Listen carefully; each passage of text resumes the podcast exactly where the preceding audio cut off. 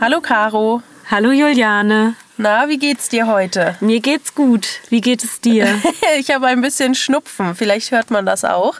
Aber ähm, ja, sonst ganz gut. Ich freue mich sehr auf unsere Folge. Ja, ich mich auch. Und ähm, diesmal geht es ja um ein Thema, ja, das geht sozusagen um unser ganzes Gartenjahr was wir jetzt machen müssen, denn es geht an die Beetplanung. Ja, du hast es ja letzte Woche auch schon so ein bisschen angeteasert mhm. und ich freue mich so unglaublich auf diese Folge. Ja, ich auch, aber also ich glaube, wir müssen so ein bisschen das Thema zusammen erarbeiten, weil da gibt es einfach so viel zu reden mhm. und da kann man jetzt nicht einfach irgendwas erzählen, sondern du hast ja auch schon längere Erfahrungen äh, im, im äh, Beetplanen sozusagen. Ich mache das eigentlich erst so seit ja, zwei Jahren, würde ich sagen, dass ich jetzt im dritten Jahr bin, dass ich wirklich einen Plan habe. Also vorher habe ich einfach irgendwas irgendwo hingestreut.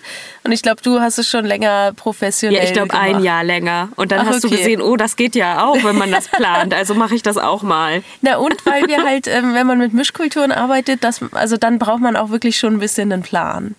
So sehe ich das. Ja, ja, genau. Also wenn man darauf Wert legt, dass das in Mischkulturen ist, dann glaube ich, macht das echt Sinn, ja. sich da vorher auch anzugucken, wer begünstigt wen und Genau, so. ja, darum geht es ja dann auch. Und wir sind ja große Verfechter der Mischkultur, deswegen ja. geht es da auch heute darum. Und ähm, wir können ja schon mal mit dem Thema starten, warum man eigentlich sein Beet planen sollte. Und für mich ist der größte Grund, dass wir eben vermeiden, in Monokulturen anzusehen. Also ne, sozusagen dass wir auf äh, Mischkultur gehen. Und Monokulturen heißt ja einfach nur ein Gemüse in einem Beet. So hast du damals ja bestimmt auch angefangen, oder? Ja, also ja genau, was heißt ein Gemüse in einem Beet? Ja, genau, in einem Beet oder halt auch oder ich habe ja genau viel in Töpfen auch gemacht mhm, und da war auch, dann auch ja. immer ein Gemüse sozusagen in einem Balkonkasten ja. dann drin, wobei im Balkonkasten ist halt auch immer nur mäßig viel Platz. Da, Denkt man. Ja, genau. Aber manchmal ging das dann tatsächlich auch nicht anders. Ja, stimmt. So habe ich das dann auch gemacht. Und also ich habe im Balkonkasten nie Radieschen in Mischkultur angebaut. weil da habe ich halt einfach reingeknallt, was ging. Ja damit ich so möglichst viele Radieschen dann daraus gekriegt habe. Ja, stimmt. Hab. Macht auf jeden Fall Sinn. Ich glaube, es macht ja auch jeder so. Und eigentlich, ähm, klar, gerade wenn man nicht so viel Platz hat, dann macht das ja auch Sinn. Und dieses, diese Beetplanungsfolge heute, die kann man natürlich noch übersetzen in Balkonkästen, ja. aber wir gehen hier eigentlich eher jetzt von großen Beeten aus. Ähm, Aber trotzdem, eigentlich, man darf das nicht vernachlässigen. Es geht auf dem Balkon wirklich mehr, als man denkt, wenn man die Erfahrung hat. Ja, das stimmt. Hätte ich jetzt die, das Wissen von heute, vor fünf Jahren, da hätte ich das mhm. wahrscheinlich auch schlauer machen können. Ja, besonders, weil man eigentlich ist manchmal auch das Gute, dass man nicht so viel Platz ja, hat. stimmt. Und dann ähm, gerade so Kräuter und, und Gemüse, das mhm. zusammenzubringen, geht ja wirklich im Balkon ja, richtig stimmt. gut. Aber ich ähm, ja, wollte trotzdem jetzt über größere Flächen sprechen ja. und zumindest auch erstmal damit starten. Es gibt ja verschiedene Arten von Beetplanung. Und damals, als ich dann mir so Gedanken gemacht habe, ist mir ganz schnell bei den Recherchen die Vierfelderwirtschaft über den Weg gelaufen. Mhm. Von der hast du bestimmt auch schon gehört. Und ja. ich glaube auch, dass das so ein großes Ding in der Landwirtschaft, also es kommt wahrscheinlich auch aus der Landwirtschaft. Also natürlich kommt es daher. Und ähm, es sei denn, man düngt natürlich ordentlich durch und baut wirklich immer auf dem gleichen Feld immer das Gleiche an. Aber normalerweise hat ein Bauer ja vier Felder oder unterteilt sein eines Feld in vier Bereiche und wechselt dann durch. Mhm. Und das wollte ich dann ähm, gleich mal mit dir durchgehen, denn ich bin mir nicht sicher, ob jeder weiß, was denn Vierfelderwirtschaft ist. Also ich habe das tatsächlich, wenn du mir das so immer sagst und wir über Vierfelderwirtschaft sprechen, ich habe das tatsächlich in der Realschule damals gelernt. Kann sein, ne? Dass das so ein... Ja. Ähm ich weiß noch, dass wir das im ich glaube, Erdkundeunterricht ja. oder Bio irgendwie, nee, Bio war es nicht. Ich glaube, das war irgendwas so Erdkunde, Sachkunde-mäßiges. Ja, ja. Da haben wir unter anderem über Landwirtschaft gesprochen und über die Vierfelderwirtschaft. Ja, also dieses Wort kommt mir auch so richtig aus der Schule hervor. Ja, ne? ja. Aber ja, das kann man natürlich auch auf seinen Garten übersetzen und natürlich auch, äh, wenn wir schon darüber gesprochen haben, in seine Töpfe. Ja. Also wenn wir jetzt sagen, man hat vier Töpfe, dann könnte man theoretisch darin auch dann die Vierfelderwirtschaft ähm, ja, äh, wie heißt das, durchführen. Und da ist es ja nun mal so, dass du deine vier Bereiche unterteilst. Erstmal für Starkzehrer, das erste Feld, das zweite für Mittelzehrer, das dritte für Schwachzehrer. Und weißt du, was in das vierte kommt? Dünger. Gründünger, genau. Gründünger. Ja, das vierte liegt sozusagen brach und hat die Gründüngung dann fürs nächste Jahr. Mhm. Also das heißt, du machst die Erde hier richtig schön, äh, versorgst sie ordentlich mit Düngung, damit da dann der ähm, Starkzehrer als nächstes ja. reinkommt. Mhm. Weil der, ähm, ach nee, ich muss gerade mal gucken. Ich habe hier nämlich mir das mal aufgezeichnet, so ein kleines Rad, wie das aussieht. Mhm. Und der, ähm, der schwächste Zehrer, der Schwachzehrer, kommt dann im nächsten Jahr in das ähm, in den Gründünger rein. Ah ja, okay. So läuft das sozusagen. Also ich habe mir hier mal so ein Uhrzeiger-Ding aufgebaut ja. und da geht sozusagen von oben rechts 1, 2, 3, 4 nach ähm, mhm. oben links. Genau. Und ähm, wir können uns ja mal kurz angucken, welche Starkzehrer das gibt, weil das sind ja die, die uns, also die den Boden, also von dem Boden am meisten abverlangen. Und ähm, das sind natürlich Kohle. Und weißt du, wer da noch dazu gehört? Tomaten. Ähm, ja, nee. Also ich habe jetzt, also ich habe das so ein bisschen, also doch, das sind schon Starkzehrer, aber ich habe das jetzt unterteilt in Starkzehrer, Mittelzehrer, Schwachzehrer und Gemüse, das nicht wandern muss, was du immer an einem Standpunkt stehen lassen kannst. Aha. Und dazu gehören die Tomaten. Genau, dazu gehören die Tomaten. Deswegen habe ich gerade mal geguckt. Aber ja, okay. natürlich an sich, äh, Tomaten wollen auch viel und du kannst sie natürlich auch mitwandern lassen. Aber ich habe das Gemüse, was nicht wandert, extra aufgeschrieben, weil das ja eigentlich tendenziell weniger Arbeit macht. Ja. Aber das sind nachher auch Stauden. Da kommen wir ganz zum Schluss zu. Mm, Tomaten okay. sind ja keine Stauden. Ja. Aber ähm, hier sind Stauden dabei, die brauchst du nicht bewegen, was uns Gärtner natürlich ja dann ja, einiges erleichtert. Ja, das ist natürlich immer cool. Ja. Aber wer ist noch stark Kartoffeln. Ähm, ja. Äh, puh, Mais. Habe ich gar nicht aufgeschrieben, okay. aber ja doch, gehört Ge ja auch in dieses Beet. Und ähm, Getreide. Und ähm, zu Mais kannst du dann eigentlich auch immer gut Kürbis setzen. Ja, Kürbis. Lauch, ist auch, Sellerie. Ist auch ein, alles Starkzehrer. Ja, ja, und Zucchini, Gurken auch. Die wollen alle richtig viel okay. von ihrer Erde. Mhm. Ähm, genau, und danach wäre es ja so, dass du ähm, das Jahr sozusagen weiter wandern lässt. Und also das wäre jetzt im ersten Jahr, würdest du das anbauen. Mhm. Im nächsten Jahr würde da jetzt die Gründüngung reinwandern, mhm. weil ne, der Boden ist ja jetzt ist sozusagen tot. Ja. tot. Da ist nichts mehr drin. Genau. Und danach, also wir gehen gerade so ein bisschen andersrum rum, aber danach könntest du dann die Schwachzehrer reinstecken. Sowas wie Spinat. Genau. Oder sind, Salat. Ja, aber auch Erbsen. Mhm. Linsen, Bohnen auch, mhm. die wollen auch nicht so viel. Mhm. Und ähm, richtig super Kräuter. Aha. Ja, die, cool. Und Kräuter, ich merke das immer bei mir im Garten, was gut geht, sind Kräuter. Das heißt, da muss ich mich am wenigsten kümmern. Meine Erde ist ja eh ein bisschen karg und so. Und ähm, deswegen, wenn, wenn man halt wirklich so eine, so eine ähm, ausgelaugte Erde hat, dann kann man immer Kräuter reinsetzen. Ja, perfekt. Und danach, ähm, genau, äh, im nächsten Jahr packst du dann einfach, dann sind wir ja schon im dritten Jahr, die Mittelzehrer rein. Mhm. Und das sind. Ja, was bleibt denn dann noch ja, über? Möhren? Genau, ganz viel. Genau, Möhren. Und die mögen es gerne neben. Also. Ja, Na, die Beete. mögen, also Möhren mögen sie eigentlich gerne neben Zwiebeln. Genau, aber die kommen da auch rein. Ich dachte, Zwiebel, hattest du das nicht eben gerade bei den Starkzehrern schon nee, genannt? Ach so. Zwiebeln, ich hatte äh, Lauch da drin. Ah, okay. Lauch war bei Starkzehrer. Mhm, mhm, Zwiebeln sind Mittelzehrer. Dann mhm. haben wir noch Kohlrabi, ja. Pastinake, okay. Salat, mhm. Radieschen und Mangold. Aha. Das ja. sind so Mittelzehrer. Genau, das wäre jetzt eigentlich so die Vierfelderwirtschaft und das Gemüse, was nicht wandern muss, sind die Stauden, da haben wir letzte Woche auch mhm. schon drüber gesprochen. Mhm. Meine Staude, die immer wieder kommt, ist der Rhabarber. Ja, ja. Und eine Staude, wir sind nämlich gerade hier einmal durch meinen Garten gelaufen, die hast du mir gerade gezeigt, dass ich die nochmal umsetzen muss. Sellerie. Ähm, nee, so. es ist eigentlich keine Staude, aber das, oder wie nennt man das? Das sind die Erdbeeren. Ah ja, die Erdbeeren, ja. Ist das so Staude dann? Nee, äh, aber die kommen ja immer nee, wieder. Ja, ja. Ja, vielleicht zählt es auch zu Stauden, ja. wüsste ich jetzt botanisch gesehen nicht, aber ja, Pflanze würde ja, ich genau. sagen.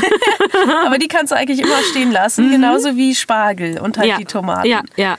Also sehr, ähm, sehr interessant. Aber bei uns beiden ist es ja so, wir haben uns ja schon länger mal über diese Vierfelder Wirtschaft ich unterhalten. Ich wollte gerade sagen, mhm, dass das für uns beide eigentlich keine kein Thema ist, mit mhm. dem wir uns lange beschäftigen wollten oder wo wir auch gesagt haben, das ist für uns relevant. Also wir können ja theoretisch von unserem Platz her auch sagen, wir haben zwei große Beete, die unterteilen wir dann immer äh, ne, durch zwei, dann haben wir vier Felder ja. sozusagen.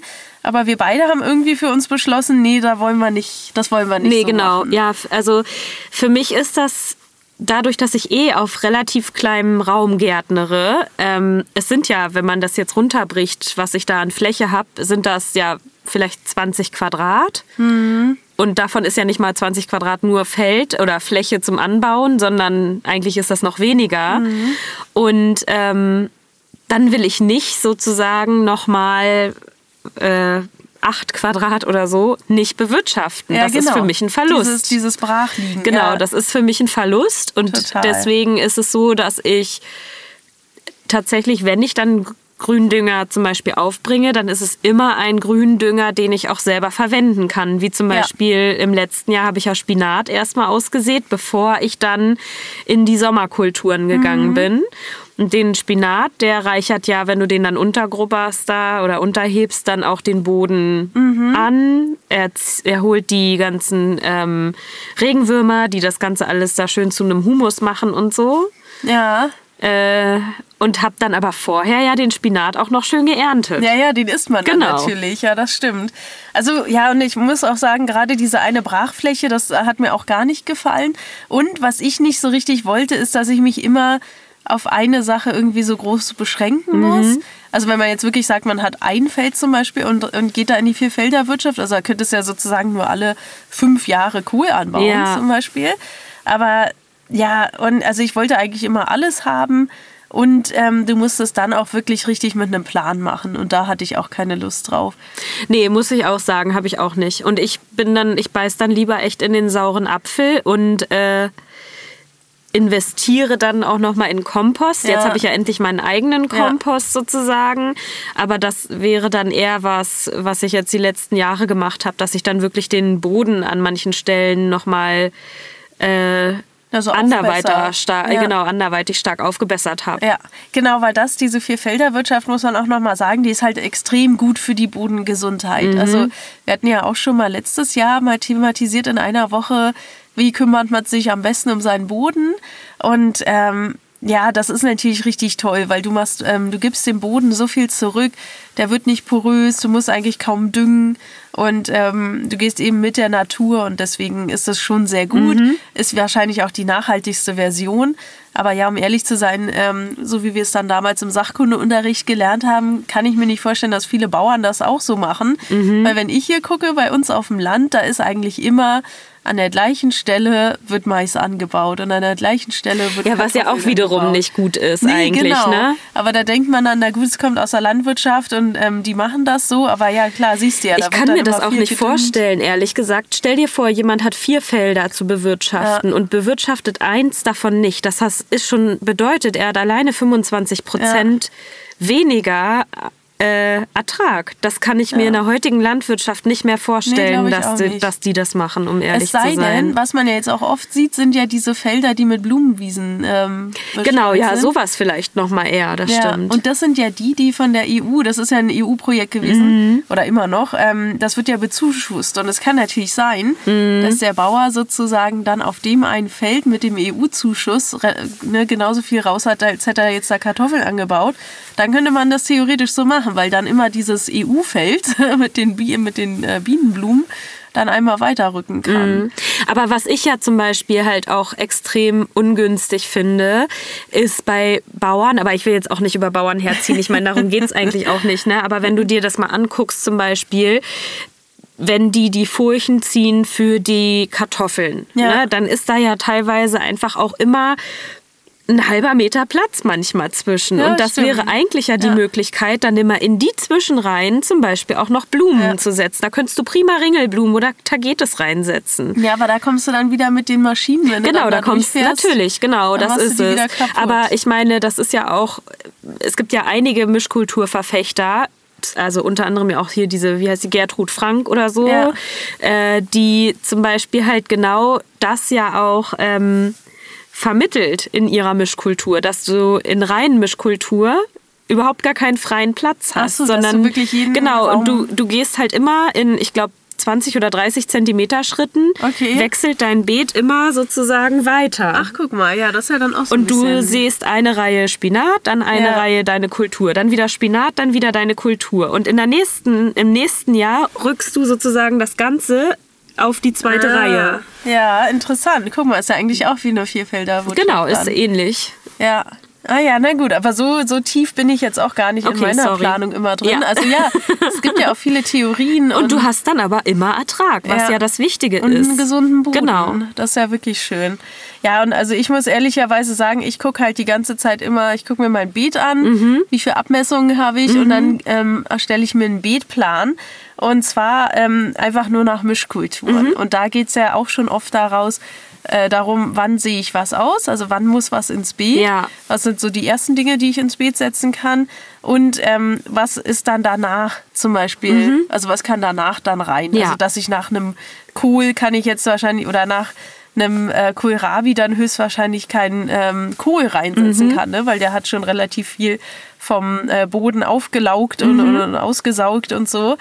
Ähm, da gucke ich immer rein. Aber ansonsten gucke ich immer, wer, wer sitzt gerne neben dem anderen. Mhm. Und das habe ich jetzt einfach so Mischkulturplan genannt. Ja. Und so machst du das doch auch, oder? Ja, genau, so mache ich es auch. Und wir werten ja den Boden ohnehin auf. Also du hast ja deinen Kompost, wir machen ja, Brennnesseljauche. Genau.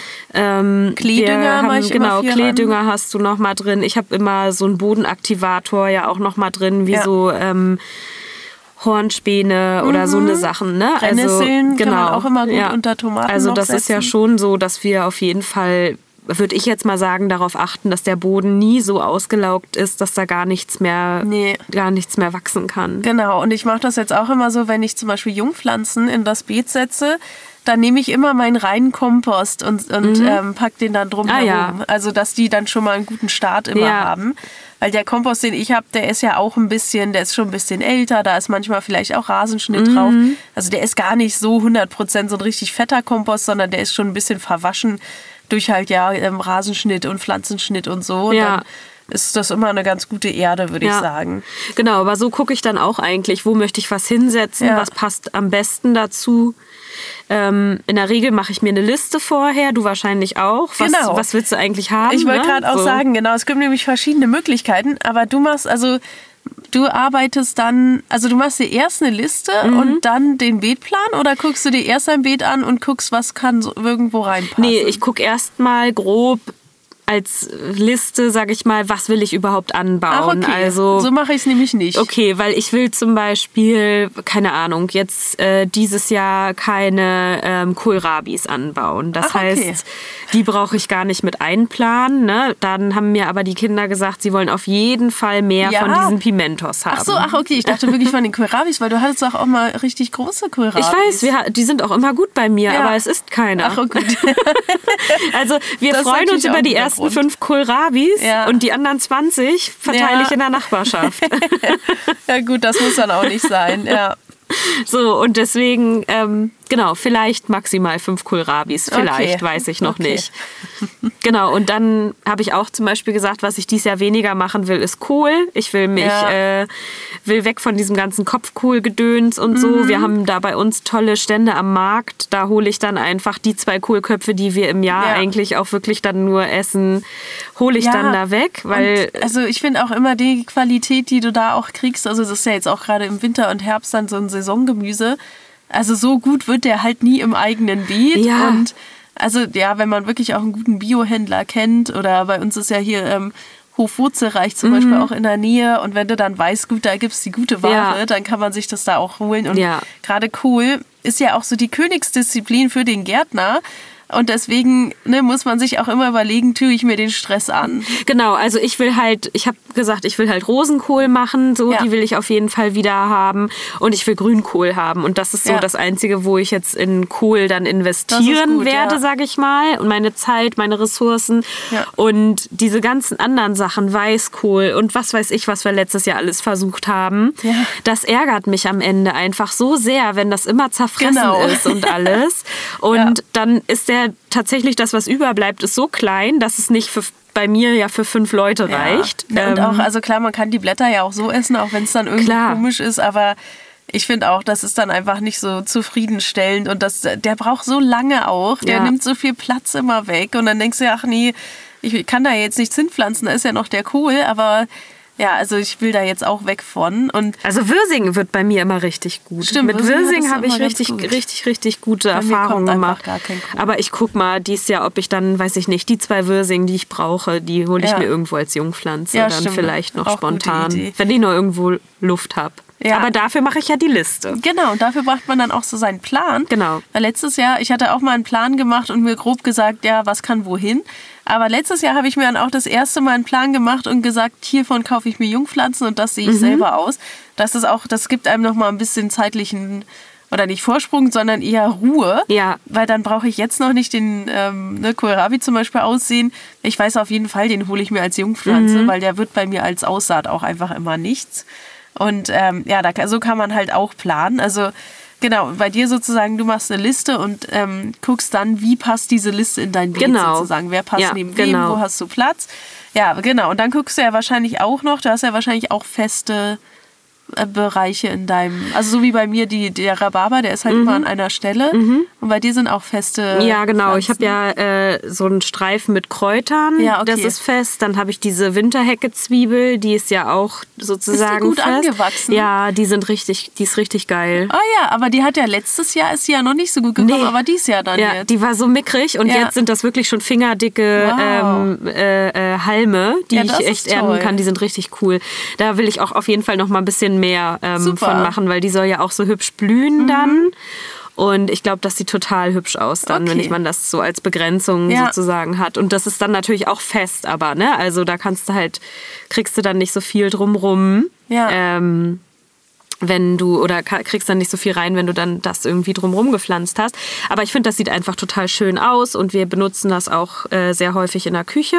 Ja. Und dann habe ich noch, was habe ich noch als festen Bereich? Nö, eigentlich nur so ein paar Kräuter. Ja. Nee, das und, klingt doch ja. gut. Da muss man halt dann nur immer gucken. Also Mischkultur heißt ja eigentlich sozusagen immer gute und schlechte Nachbarn. Mhm. Dass man immer schaut, wer passt zusammen. Und dann muss man immer noch dran denken, wenn ich die eine Sache abernte, wie zum Beispiel die Erbsen, die vielleicht dann relativ früh schon wieder weg sind, was pflanze ich danach und ist das noch ein guter Nachbar zu den Nachbarn, die schon da stehen? Ja, genau. Ne? Also mhm. da muss man immer ein bisschen gucken. Deswegen, also ich hatte mir immer meinen Beetplan ähm, so unterteilt. Ich mache das übrigens mit Excel, mhm. weil ich dann immer noch mal Sachen löschen kann und auch bunt markieren und so weiter und rumschieben. Da habe ich dann immer die, das Beet noch mal in Zeiten geteilt. Also sozusagen einfach immer, weiß ich nicht, Ernte äh, bis, ich glaube, so Juni, Juli war dann so das erste und dann alles, was danach mhm, kam. Ja, also, cool. dass du einmal wie so ein so Frühlings-Sommerbeet hast und dann nochmal Sommer, Herbst. Und dann ähm, konnte man sich genau angucken, was kommt wann und du hast sozusagen eine Unterteilung in einem Beet. Und ja, dann habe ich immer noch markiert, was sehe ich aus und was kaufe ich als Jungpflanze mhm. und das dann eben mit allen ähm, Beeten so gemacht und das hat eigentlich ganz gut geklappt. Ja, und du ja. machst das immer, hast du, benutzt du manchmal eine App? Äh, jein, also ich äh, habe so ein paar Apps, mit denen ich da immer mal grob auch gucke, ob passt der jetzt neben denen, wenn ich irgendwie unsicher bin. Ja. Ähm, und also findet man ja bei uns auch auf dem Profil. Wir haben ja letztes Jahr mit Fruit zusammen einmal Stimmt. auch äh, ein Beet geplant. Und dann äh, hatten wir das ja auch auf der Fruit-Seite zur Verfügung gestellt und so. Ja. Also das hatten wir natürlich gemacht. Funktioniert aber auch sehr gut. Also ja, genau. Aber insgesamt ist es so, dass ich ja noch relativ oldschool bin. Ich male mir das ja auf. Ich ja, das mit Stift und mit Zettel. Stift und Zettel, genau. Genau, weil ich hatte hier nochmal raufgeschrieben, wie plant man denn eigentlich das Beet? Und ja, da gibt es so viele Möglichkeiten. Ja, ja, ja. Es gibt auch richtig viele Apps. Wir hatten ja auch damals angefangen mit der App Gartenplaner. Mhm, genau. Die, da sieht man auch immer ganz gut. Also da kann man wirklich dann so rumspielen und gucken, wer ähm, wer, ist, also wer ist wessen Freund sozusagen mit so einem Blitz. Das waren dann immer keine Freunde und ein Herz ja, war dann ja, Freund. Genau. Ich glaube, so kann man ganz spielerisch ähm, ja, an diese Planung rangehen. Aber letztendlich ist halt nur das Wichtige, was wir halt mit dieser Folge eigentlich auch ähm, rüberbringen wollen, ist halt, ähm, dass wir diese Beetlücken immer schön füllen. Ja, das ist genau. auch so ein genau. bisschen das, was wir ja auch immer predigen wenn du was abgeerntet hast, dann mach da was Neues rein. Ja. Und früher habe ich natürlich auch so ge gearbeitet, dass man einmal alles aussieht und dann aberntet und dann ist sozusagen das Beet an der Stelle kahl bis, mhm. bis zum nächsten Jahr. Ja. Und ja, immer gucken, wann welche Nachfolger passen rein. Also jetzt unabhängig von der Vierfelderwirtschaft. Also in unserem Fall, es sei denn, man macht die Vierfelderwirtschaft, dann ist ja klar, wer da hinkommt.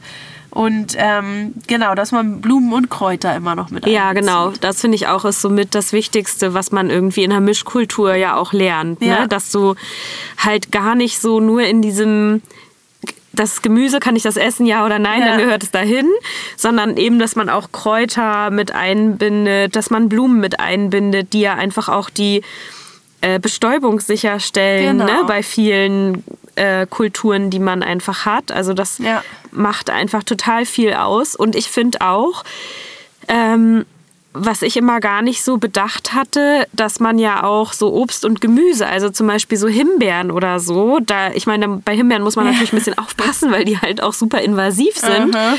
aber dass man das zum Beispiel eigentlich auch in seinem Gemüsegarten mit unterbringen kann. Ne? Ja, bei also, mir zum Beispiel Erdbeeren, die sind ja. immer mit drin. Ja, genau, ja. oder halt Rhabarber ist genau. eigentlich auch, ne? Stimmt. Also ja, denkt man immer nicht dran. Aber genau. das ist ja wirklich das Schöne. Und wenn man dann auch mal guckt, ich finde immer die schönsten Gärten, wenn man auch mal so durch so ein Dorf wandert und so, sind natürlich immer die Bauerngärten. Ja. Und die sind eben die, die ein bisschen wilder sind, ja, wo total. halt mal Blumen dazwischen Aha. sind. Und Stimmt. Oder mal so ein blühender Dill oder so, dass ja. man auch nicht immer alles abernten muss, sondern ja, dass, dass man auch ja, einfach die Natur da mal ein bisschen walten lassen kann. Ja, ja, genau. Das ist eigentlich schon alles, was ich zum, zur Beetplanung ähm, vorbereitet habe. Und cool. also ich mu muss meinen Beetplan auch noch machen. Ja. Du auch oder hast schon?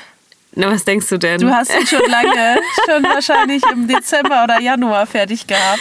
Ja, ist schon fertig. Ja. Und deswegen, äh, ja, alle, die jetzt noch nicht den Bildplan fertig haben, dann äh, geht es euch wie mir, äh, ja, einfach jetzt machen. Ist ja auch immer so ein bisschen ongoing Prozess. Man muss eigentlich auch keinen Bildplan haben. Also nee, also es geht auch Freestyle. Genau. Aber es ist natürlich auch was, auf was man sich freuen kann. Und ja, und man, ich will jetzt ja. auch nochmal sagen, warum ich zum Beispiel das so mit der Hand aufschreibe. Oder, ja. ne, weil ich meine, kann man bei Excel aber auch machen, in jeder anderen App wahrscheinlich auch. Aber ich notiere mir zum Beispiel dann auch immer das Datum, wann ich das ausgesät ah, ja. habe, mhm. äh, dahinter. Und ähm, habe dann, als ich das jetzt für dieses Jahr geplant habe, habe ich dann auch mal geguckt und habe so geschaut, ah Mensch, wann war denn Ach, das Ernte? Jahr. Genau, ja, wann war stimmt. denn halt irgendwie, wann habe ich ungefähr ausgesät, wie lange hat dann die Kultur gebraucht, ja. bis sie irgendwie erntereif war und so habe dann so ein bisschen meine Erfahrung auf diesem Zettel halt ja, äh, festgehalten. Das muss man natürlich nicht machen, aber nee, aber es ist ähm, ja auch ähm, schön, wenn du genau, dir vorstellst, ich lerne so dadurch natürlich auch ja, was. auch wenn du dir so ein A4-Buch oder so nimmst oder weiß ich nicht was und dann da jedes Jahr deinen Plan drin hast. Mhm. Das sieht ja bestimmt auch voll schön aus und du kannst dann ja in, ähm, weiß ich, zwei, drei Jahren mal zurückblättern und gucken, wie war da eigentlich der Plan. Ja. Und vielleicht hast du jetzt genau die Idee wie vor drei Jahren und dann guckst du mal, was wie es war. Ja, eigentlich auch ganz gut. Aber ich bin halt so ein Excel-Fan. Ja, genau. Und bei Excel kannst du ja theoretisch auch Datum ja, und was weiß ich noch alles speichern. eintragen. Kannst Stimmt. du speichern und so auch ausdrucken und alles. Ja, ja. aber da gibt es viele Möglichkeiten. Ich kenne auch äh, Leute, die das so auf Alu, nee, nicht, äh, nicht Aluminiumfolie, sondern äh, die drucken sich das auch aus und laminieren das ein. Ah ja. Also ihr Beet mhm. und dann mhm. schreiben sie immer wieder mit so einem Marker, den du wieder wegwischen ja, kannst, sozusagen auch witzig. deinen Plan raus. Mhm. Auch interessant. Ne? Ja. Na gut, aber das war's schon zu dieser Folge. Ja, cool. Und ähm, ich habe natürlich noch unser unnützes Wissen vorbereitet. Oh, dann schieß mal los. Denn es ist ja jetzt schon äh, Frühlings, noch nicht richtig Frühlingsanfang, aber es ist ja schon März. Ist das nicht sogar meteorologischer aber ich weiß gar nicht, der erste doch, März? Nee, ich glaube der dritte oder so. Also es, es gibt ja kalendarische ja, und ich glaube der meteorologische ist am 21. Ach so, der Kalender ist am 21. glaube ich. Ach so, ja, ich weiß es nicht, ehrlicherweise. Weiß ja. ich auch nicht. Egal. Ist ja auch egal. Das ist, jetzt, das ist, un, das ist für Wissen, mich, was nicht unnütz nee, wäre. Aber für jetzt mich ist der März jetzt Frühling. ja. Und man hört es auch schon überall. Ähm, bei mir natürlich, ich höre es hier im Wald auch sehr. Die ersten Singvögel ja. äh, schreien herum. Und ähm, was ich da herausgefunden habe, war ganz interessant. Denn wenn die ähm, Singvögel auf ihrer Partnersuche sind, dann sind sie in der Stadt lauter als auf dem Land. Und das wurde jetzt nachgewiesen. Äh, um dem Stadtlärm entgegenzuwirken, wow. singen sie nämlich bis zu 90 Dezibel laut. Wow. Das ist wie eine Kettensäge ja. aus einem Meter Entfernung. Krass. Und ähm, die Vögel auf dem Land zwitschern im Gegensatz dazu aber nur bei der Lautstärke von 40 Dezibel. Also 90 in der Stadt, 40 auf dem Land. Krass. Weil hier halt nicht so viel Lärm ist und deswegen brauchen die nicht so laut Boah, zu schreien. Wie, sind, wie schlau sind Vögel denn bitte? Ja, spannend, oder? Ich ja. fand das jetzt auch, also gerade diesen Vergleich mit der Kettensäge ganz interessant. Krass. Deswegen also ich finde Vögel manchmal auch richtig nervig, ne? Wenn ich dann morgens aufwache und die hier schon überall rumpiepen. So leise? Aber, ja, bei mir ist ja recht leise in der Stadt. Es ist natürlich, wenn du da in so einem Stadtpark wohnst, ist das natürlich wow. was anderes. Krass, ja, das ist ja total deswegen, verrückt. Also es kommt uns dann auch nicht immer so vor, als ob die laut schreien im Frühling, weil dann sind sie auf Partnersuche. Es ja, ist halt wirklich mm. so. Ja, das war das Wissen für heute. Wow, Deswegen tolles Wissen. verabschiede ich mich mit diesen Frühjahrsbotschaftern, den, oh, den Vögelchen. Das ist schön in die nächste Folge, die ähm, du ja dann nächste Woche bereitstellen Ja, wirst. genau, so wird es sein. Da freue ich mich auch schon sehr drauf. Das ist Super. eines meiner liebsten Themen, die wir oh. da besprechen. Mischkultur generell ist ja immer ein, also ist ja mein allerliebstes Thema. Aha. Und dann ist ja immer Tipps und Tricks gefolgt und dann kommt eigentlich Tomaten und dann kommt aber schon dieses. Nee, dann kommen eigentlich noch Kartoffeln und dann kommt aber eigentlich schon dieses okay. Thema, worüber wir nächste Woche aber sprechen. Aber das willst du noch nicht verraten. Soll ich schon sagen? Nö. Okay. Dann freuen wir uns mehr auf nächste Woche. Na gut. Okay, bis dann. Bis dann. Tschüss. Tschüss.